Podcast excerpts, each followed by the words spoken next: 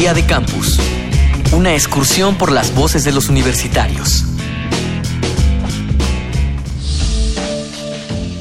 Aunque hagamos todo lo posible porque nuestra vida y la de nuestros seres queridos ocurra sin problemas, los malos momentos son inevitables. La vida está llena de altibajos, algunos que dependen de nuestra actitud y otros que están fuera de nuestro control. Por ello, por más que lo intentemos, no siempre es posible mantenernos a salvo del comportamiento de otras personas. ¿Tú qué tipo de violencia has padecido?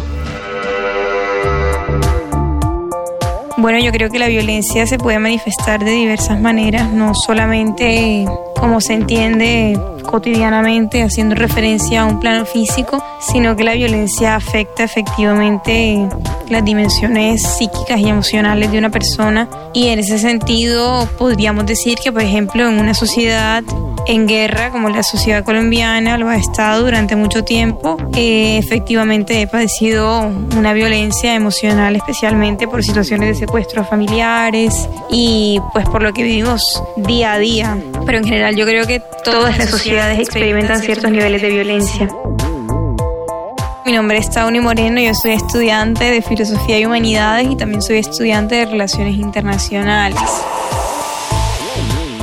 Como tal la violencia no, pero no sé si se puede referir como violencia al tipo bullying que antes no se le llamaba así, pero en cierta etapa de mi vida estudiantil antepasada, cuando yo iba a la primaria, sufría ciertos roces con algunos compañeros respecto a este tipo de, de violencia, pues la que ahora le denominan bullying. Mi nombre es Julio César Martínez Nava, soy originario de Colima, México. Yo estudio la licenciatura en aduanas aquí en la Universidad Andina del Cusco. Gabriel Kessler, doctor en sociología, especialista en desigualdad y violencia. Los jóvenes padecen todo tipo de violencia en general en América Latina de un modo más abrupto que en otras regiones del mundo. Los jóvenes son víctimas de física, tanto por parte de la policía, por parte de distintos agentes que, que atentan contra ellos. También son víctimas de accidentes. No hay una gran importancia de las muertes violentas por causas externas, lo que también suicidios. También son víctimas de violencias ligadas a la discriminación. Los jóvenes y las jóvenes son fuertemente discriminados muchas veces en relación con su clase, con su grupo étnico, por cuestiones de género, por cuestiones de orientación sexual, son discriminados en el mercado de trabajo. Entonces hay una relación entre violencia y discriminación que es muy fuerte en América Latina, pero también tenemos una centralidad de una violencia que sufren los jóvenes muchas veces, me refiero a una violencia más mortal en manos de otros jóvenes.